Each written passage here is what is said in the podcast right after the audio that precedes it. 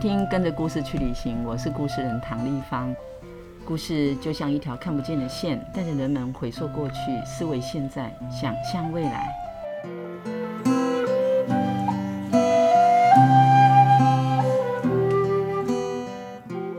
跟着故事去旅行这个 podcast 节目制作呢，是为了云林故事人协会进驻了一百零二岁的云林故事馆。这十五年来，我们出版了一百多本的素人绘本，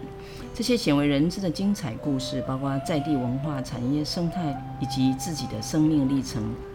我们希望透过一本本的绘本，带你展开一趟趟的旅程，走入不同的场域，认识不同的朋友，听见不一样的声音。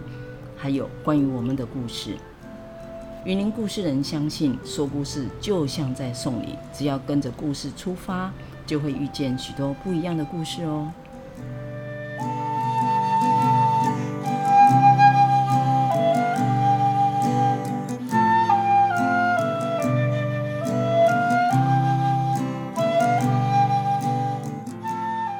艺术家的诠释。让我们用不一样的观点去感受同样的故事是怎么说的。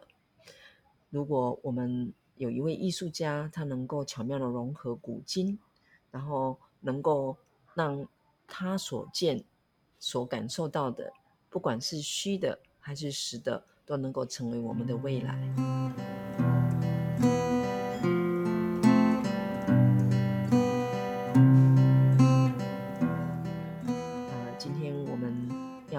带你来探索，也来认识像这样的一个艺术家，他就是来自马来西亚的刘启辉先生。呃，启辉呢，他自己是一个艺术家，他在我的眼里也是一个文化人，更是一个很会说故事的超级故事人。他非常注重教育啊，在文化这块领域，他也包括生态的关怀。那对呃年轻的族群，他也不遗余力的用他的观点带大家开启了创造力，如何去看见我们原本看不见的。那讲到这里，我不得不说的是，在过去这几年的疫情，从来没有因为呃 lockdown，就是马来西亚他们疫情曾经一度非常严重，啊、大家都停摆，但是启辉他还是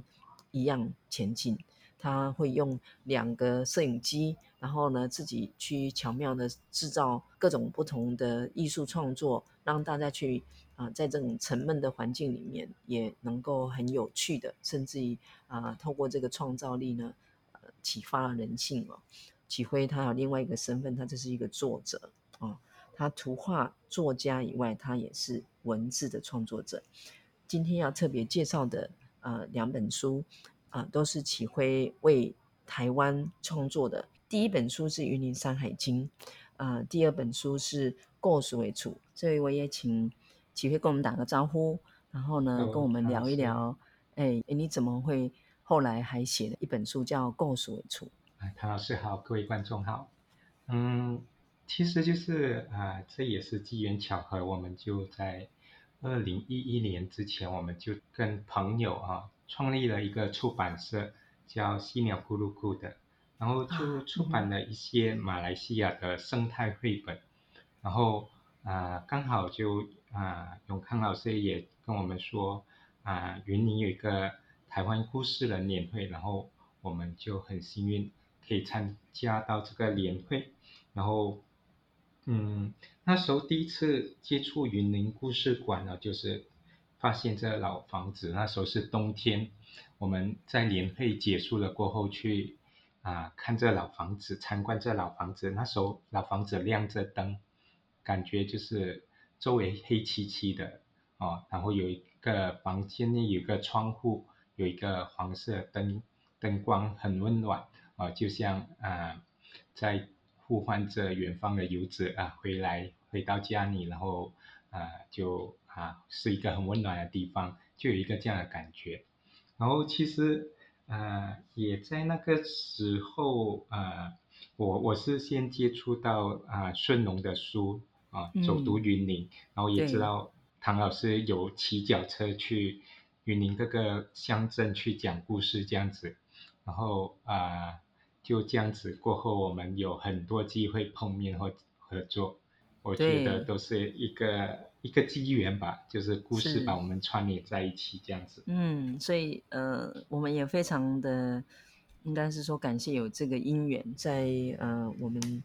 盛情的邀约下呢，启辉他来到了云林，然后跟我们一起走读说故事，他也邀大家一起来创作故事。那从他带领我们，不管是从工作坊或者是巡回说故事，呃的这个过程呢，都可以看到他的启发人的这个魔力。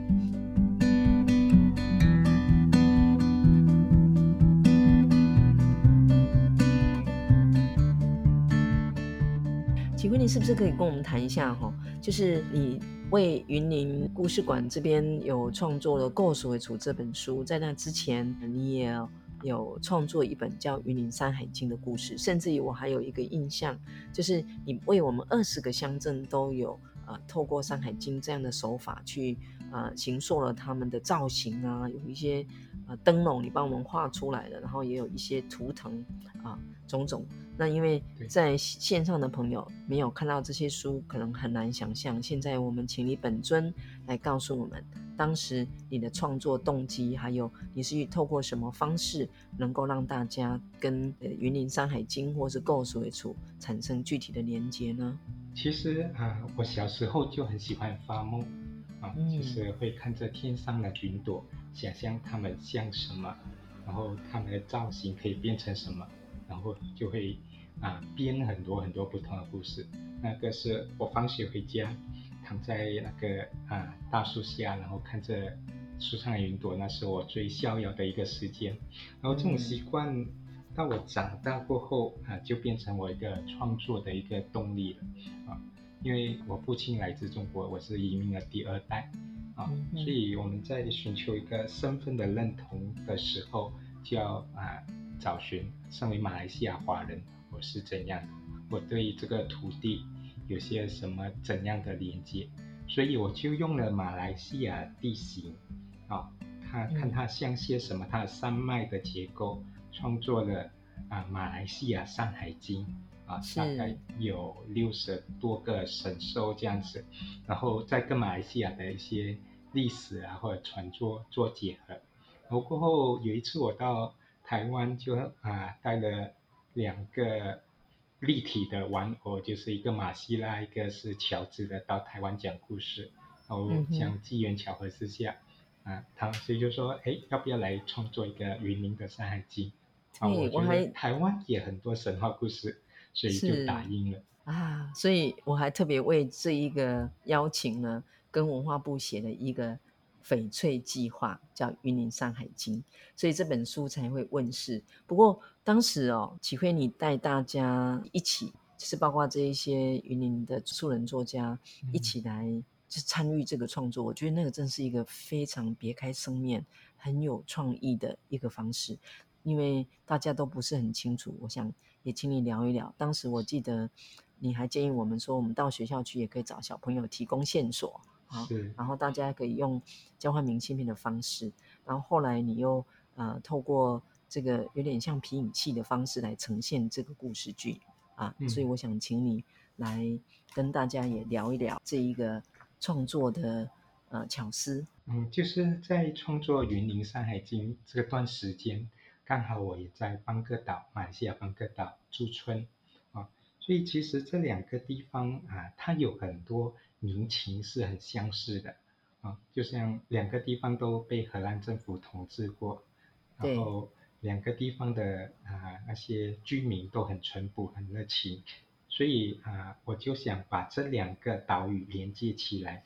刚好那个邦哥岛有个啊虎石纪念碑，就是有个军官的女儿啊，说是被老虎叼走了啊，所以在一个石头上面呢就刻了一个小女孩被。老虎叼走的一个图像，我就从那边做一个延伸，啊、嗯，就是这老小小女孩，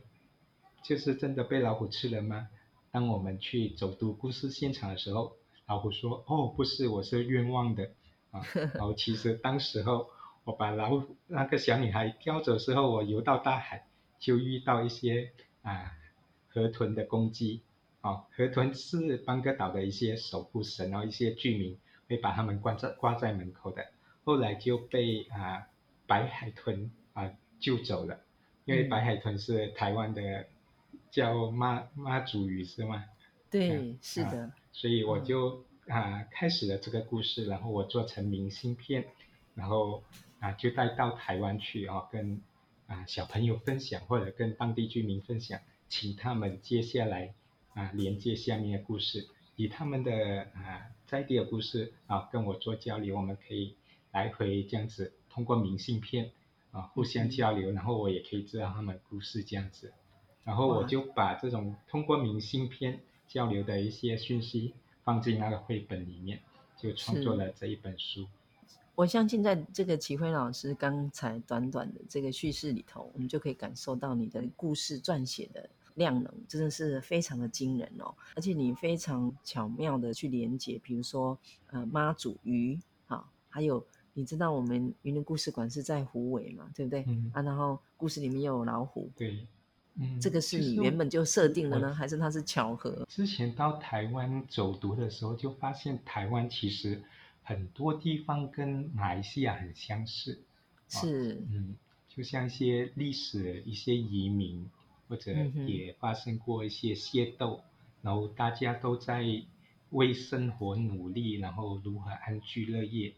然后也面对一些环境问题，就是把这种，我就尽量把这种相同元素结合在一起，然后再通过明信片啊。在地作者给我的一些讯息，把它连接起起来，这样子。这个真的真的是超高干的，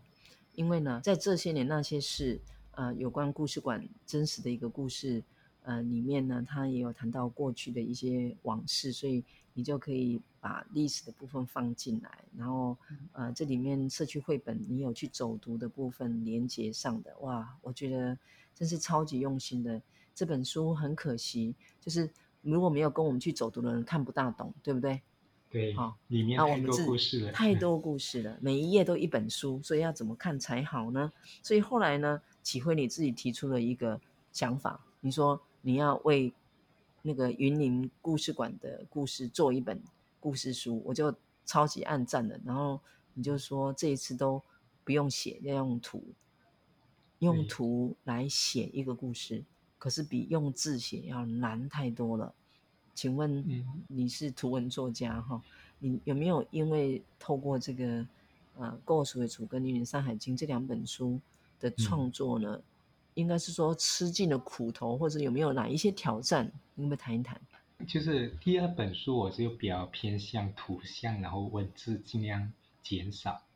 因为我发现其实啊、呃，我们马来西亚人跟台湾人的用语。就是用词很多程度上还是有差别的，就是其实文字它反而成为一个隔阂，然后那个图像反而是大家都共通的啊，大家都很容易的理解。然后尤其是《故事里出》这这本书是着重就是要讲述云林故事馆这个本郡守官邸它的结构，所以我希望大家尽量通过眼睛。去看图像啊，去感受这房子的漂亮的一面，而且不是只有房子漂亮的一面，你把呃我们的社区绘本呃里面的主角啊，他的故事情节啊，就在每一页，你的书里面的每一页就是这样非常起承转合，很巧妙的来说了一个故事，甚至于把。我们故事人觉得故事像一条看不见的线，这样非常核心的思维，就透过那样的简单的构图，就非常淋漓尽致的表达出来。在这个地方，我要特别回馈给你的是，最难得的是，呃，你做了投影片，然后用呃光影的方式呢来说这个故事。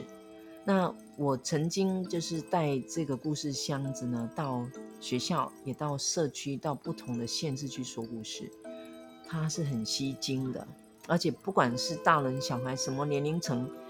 在说我在说这个故事的同时，我也邀他们把他们看见的告诉我，而且我很惊讶的发现，不管在哪里，人们看了图，他们总能够说出，就是你在设计这个故事的脚本。有非常大部分的吻合，啊、呃嗯，所以要恭喜你，我觉得你在 这一本创作呢，真的有达到让大家看图就能够连结，而且够熟为处，就是让大家都有故事的人们把这里当家。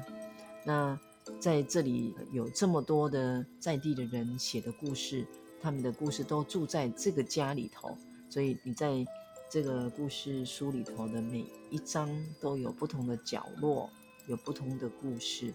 然后你还用了一个我也觉得非常让大家能够有有感的方式来叙事，那就是爸爸妈妈带小朋友来故事馆，他们都各忙各的，有的人在拍自拍，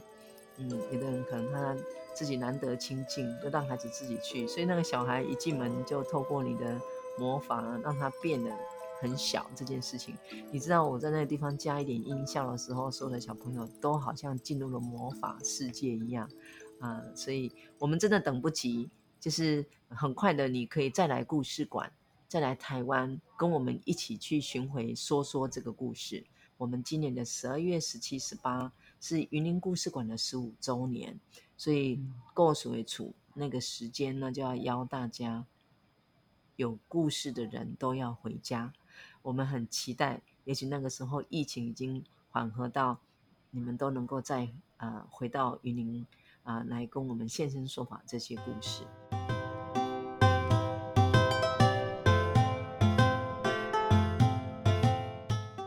特别要借这个机会，也请启辉呢来聊一聊，来谈一下说你在创作故事为主的过程。跟我们过往的交流，不管是你来走读云林，还是我们去走读马来西亚，好，以及你在这个创作过程有没有特别想要表达或传递什么给读者？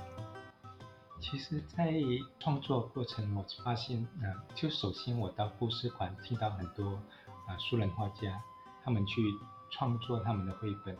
哦，其实很多时候，他们觉得很平凡的故事，我们听起来其实都很感动的。